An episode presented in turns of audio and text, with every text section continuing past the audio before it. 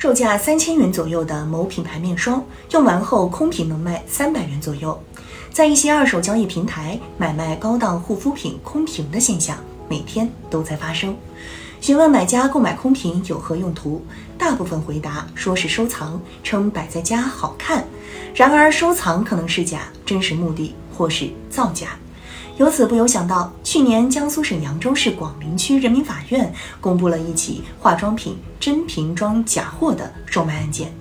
经查，涉案团伙从闲置网站购买大量正品化妆品空瓶，并将正品化妆品掺假稀释后，冒充成不同地区的代购版本，在网购平台对外低价销售，非法所得金额达三千一百万元。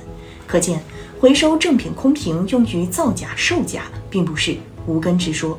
多年来，一直有不法分子专门收购原装酒瓶，用于灌装普通酒，甚至劣质酒，冒充名酒。想不到高价回收化妆品空瓶，如今竟也成为一门生意。真瓶装假货更具欺骗性，让消费者防不胜防。对于产品是否为正品，消费者在购买时大多只能以瓶子为鉴定对象。当瓶子是正品时，消费者往往就难以判断产品是否为正品。正品化妆品的瓶子仿制难度大，成本高。正因有了正品空瓶的帮助，不法分子在制假售假时便如虎添翼，对市场秩序的破坏性更大。真瓶装假货对正牌商家和消费者的权益，以及对市场秩序带来的危害不容小觑。治理倒卖空瓶刻不容缓，相关部门依法严打回收空瓶造假，既是为了维护消费者的合法权益和市场秩序，也是维护法律法规的权威。据法律界人士分析，真瓶装假货涉嫌违反《产品质量法》《标准化法》。工业产品质量责任条例等法律规定，同时这种行为还涉嫌违反商标法的相关规定。对此，相关部门应常态化监管，及时发现线索，做到深挖一批、查办一批、打击一批、曝光一批，形成高压严打态势，提高造假的违法成本。其中要抓好两个环节。首先要压实二手交易等平台的监管责任，平台应对倒卖空瓶生意加强关注，对其中的高价回收采取积极的审查机制、投诉处理规则。还应对来源不明的低价品牌化妆品多长个心眼儿，发现不合规问题，应及时采取措施，比如阻断交易链等，并向相关监管部门反馈。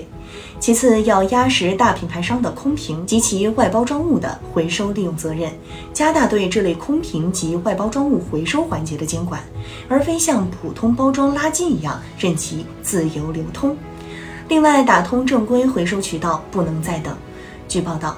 目前各大品牌商在不断打假和改进防伪技术，但基本没有提供回收空瓶的服务，这给不法分子以可乘之机。化妆品瓶子的生产成本较高，这也是不法分子热衷于回收的原因。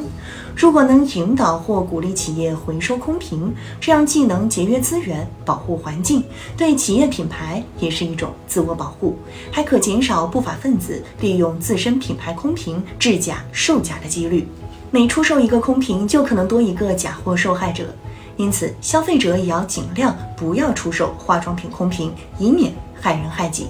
因为今天你出售化妆品空瓶，明天他出售原装酒瓶，大家都成为造假链条上的一环，就会陷入互害型消费生态，这让我们每个人都有可能成为受害者。